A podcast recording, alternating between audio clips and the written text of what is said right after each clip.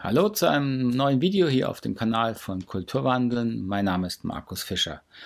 Heute geht es mir um ein Thema, was mir auch sehr am Herzen liegt, um das Thema, wie wird man eigentlich ein Berater, noch besser ein guter Berater. Und das möchte ich mal hier zusammenfassen, was ich denke, was da die, die wesentlichen Themen sind, mit denen Sie sich beschäftigen sollten. Bis gleich.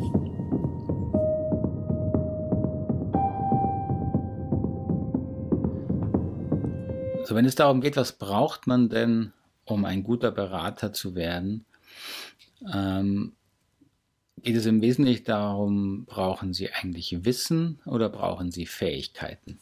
Zu dem Thema habe ich mich auch schon oft mit ähm, erfahrenen Beratern unterhalten.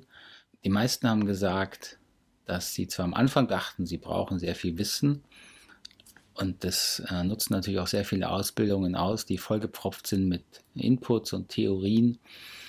Äh, und dann muss man dieses Seminar noch besuchen und jenes und jene Fortbildung, in denen es im Grunde nur darum geht, bestimmte Inhalte zu vermitteln, abgesehen von den Hunderten von Büchern, die man dazu lesen kann. Und wenn Sie dann ein paar Jahre im Geschäft waren und Sie nochmal fragen, was denn wirklich wichtig war in Ihrer Beratungstätigkeit, dann werden sie immer sagen, es geht darum, im Wesentlichen geht es immer um gute Kommunikation, was immer das dann auch genau heißt. Ähm, aber gute Kommunikation hat sehr wenig mit Wissen zu tun, sondern sehr viel mit den Fähigkeiten, wie schaffe ich es mit meinem Gesprächs Gesprächspartner in ein, ein tiefes, vertrauensvolles Gespräch zu kommen. Und das hat natürlich überwiegend mit ihrer Persönlichkeit zu tun und mit ihren Fähigkeiten, mit anderen Menschen umzugehen. Es hat sich durchgehend gezeigt, dass die wesentlichen Faktoren, die mir erfahrene Berater genannt haben und die ich auch selbst nennen würde nach 20 Jahren Erfahrung. Es hat sehr wenig mit Wissen zu tun und es hat sehr viel mit Fähigkeiten zu tun. So, mir ist klar, dass das natürlich ein heißes Pflaster ist, auch in der Beratungsszene, weil die Fortbildungen, äh, die Angebote auf diesem Markt, auch für Unternehmen leben zum großen Teil davon, dass man verspricht, durch neues Know-how, neues Wissen, endlich die idealen Organisationsprozesse zu gestalten, endlich die Motivationsmethode gefunden zu haben, die Führungsmethode, ähm, die jetzt ideal geeignet ist für diese Firma.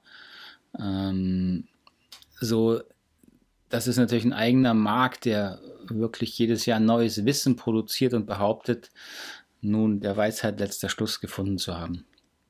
Das zeigt sich natürlich auch daran immer mehr, dass Wissen heutzutage so einfach verfügbar ist, dass es eigentlich kaum noch Sinn macht, sich für inhaltliche Wissensthemen einen Berater einzukaufen. Also sie haben halt eine riesige Bibliothek äh, in YouTube, äh, Google ist ihr Freund. Also zu welchem Wissensthema kann denn noch irgendjemand behaupten, einen großen Vorsprung zu haben? Ähm, so dieses, diese Einstellung führt sich irgendwann wirklich selber ad absurdum. Und es geht eben, es zeigt sich eben immer mehr, dass es nicht darum geht, immer mehr oder Wissen anzuhäufen, sondern das vorhandene Wissen, das man selber hat, äh, mit Erfahrung zu untermauern, mit Erleben zu untermauern und mit echten ähm, praktischen Umsetzungsmöglichkeiten, die man selber erfahren hat, dass man sagen kann, hey, das habe ich erfahren mit Menschen, das funktioniert oder ich habe dazu beigetragen, dass es funktioniert. So ein reines abstraktes Wissen wird eben auf der einen Ebene auch immer wertloser. Ja? Es wird wertloser, weil es kostenlos vorhanden ist. Auch als Berater machen sie sich unglaubwürdig, wenn sie ähm, Wissen verkaufen wollen. Sie verkaufen nicht Wissen. Was sie anbieten, ist ihre Erfahrung mit diesem Wissen, mit ihrem Wissen. Sie verkaufen oder sie können den Nutzen anbieten, dass sie äh, Erfahrungen gesammelt haben und durchdacht und durchfühlt haben, die sie in ihrer Person verkörpern äh, und mit denen sie anderen Menschen helfen können, problematische Situationen besser zu meistern. Das ist es im Grunde, was sie als Berater verkaufen. Fähigkeiten, ähm, können sie aber nur erwerben und sich erarbeiten im, im Tun, im Handeln, im Leben mit bestimmten Situationen. Also beispielsweise die Fähigkeit der Selbstführung, sich selbst zu motivieren, sich ein bestimmtes Maß der Selbstdisziplin aufzuerlegen, herauszufinden, was motiviert mich denn wirklich? Woran habe ich wirklich Freude? Das kann Ihnen niemand von außen sagen.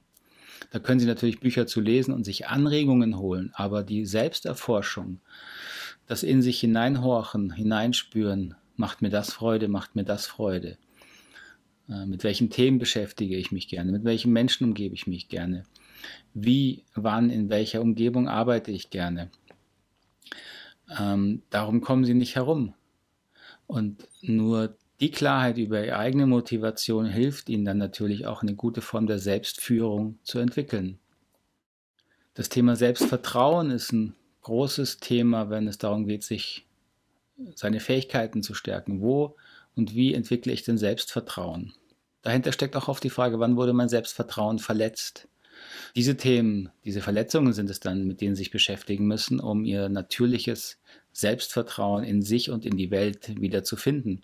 Das werden Sie in keinem Buch finden. Dazu müssen Sie sich Situationen aussetzen, wo Ihr Selbstvertrauen angekratzt wird, wo Sie spüren, wie es weh tut, wenn Sie an sich zweifeln, wie Sie dann erforschen können.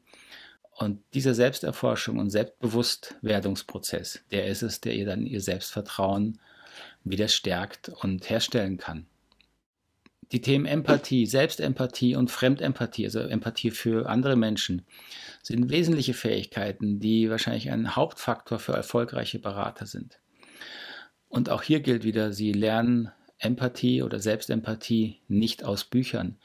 Leider sogar sehr selten in Seminaren, in solchen Seminaren, die wieder zu sehr auf diesen Wissenstransfer oder in meiner Sprache auf translative Themen ausgerichtet sind. Was Sie brauchen, um diese Fähigkeiten, auch Selbstvertrauen, Selbstempathie, äh, Selbstwahrnehmung zu fördern. Das sind transformative Seminare. Ich habe ein eigenes oder mehrere Videos schon dazu gemacht, zu dieser Unterscheidung, die absolut entscheidend ist, wenn Sie sich fortbilden möchten als Berater. Selbstempathie und Empathie erlernen Sie nur, indem Sie bewusst werden über Ihre eigenen Gefühle, über Ihre eigenen Motive, über Ihre eigenen Gedanken nur diese Bewusstwerdung hilft auch dann, diese emotionalen Muster, die da entstehen, die da nicht immer, nicht immer gut sind für uns, langsam zu verändern. Und wenn Sie das lernen, wie Sie sich da verändern können, dann erst können Sie andere Menschen unterstützen, ihre eigenen emotionalen Muster zu betrachten und zu verändern. Also die eigene Transformation ist der Ausgangspunkt für die Fähigkeit, andere Menschen transformativ zu unterstützen. Ein weiterer großer Bereich ist natürlich das Thema Führungsfähigkeiten. Das bezieht sich auf Einzelgespräche, also auch im Coaching brauchen Sie Führungsfähigkeiten. Wenn Sie Menschen unterstützen wollen, ihre eigenen Themen anzugucken, ähm, brauchen Sie natürlich sehr viel Empathie, also mitschwingen in der Welt des anderen. Das habe ich schon gesagt. Sie brauchen aber auch die Fähigkeit zu konfrontieren, mal zu Grenzen zu setzen, äh, mal das Weltbild der anderen, des Coaches zu hinterfragen. Das sind Führungsfähigkeiten. Noch viel mehr brauchen Sie diese Führung natürlich, wenn Sie mit Gruppen arbeiten. Entweder wenn Sie moderativ arbeiten oder wenn Sie ein Training anbieten wollen. Ähm, in einem Training müssen Sie sehr klar haben, was, was machen Sie, warum und wozu und aus welchem Motiv heraus. Viele Trainer tun Dinge überwiegend aus Ängsten heraus, äh, in der Gruppe nicht genügen zu können, niemandem auf den Schlips zu treten, ähm, das sind sehr viele Ängste, dass die Gruppe dann gegen die, sich gegen die Trainer wendet und dann versucht man lieber ähm, gute Stimmung zu halten. Das äh, mag legitim sein, aber es hilft nicht dazu, dass eine Gruppe, wenn es ein Team ist, sich als Team weiterentwickelt.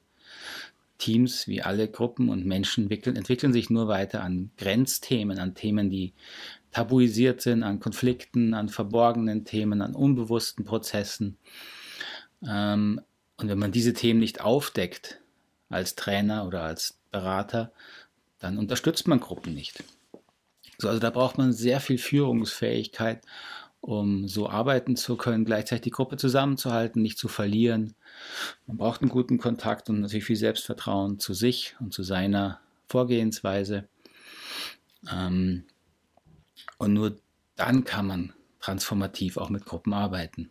So, das war jetzt ein sehr, sehr schneller und sehr grober Überblick darüber, ähm, was ich denke, was es braucht, um ein guter Berater zu werden. Wenn Sie dazu Fragen haben, gerne in den Kommentaren. Das ist ein Thema, was ich auch sehr spannend finde, worüber ich auch gerne in den Austausch gehe. Hinterlassen Sie mir doch einen Daumen hoch, wenn Sie Lust haben und gerne auch ein Abonnement, freue ich mich natürlich auch drüber. Und dann bis zum nächsten Video. Tschüss, alles Gute.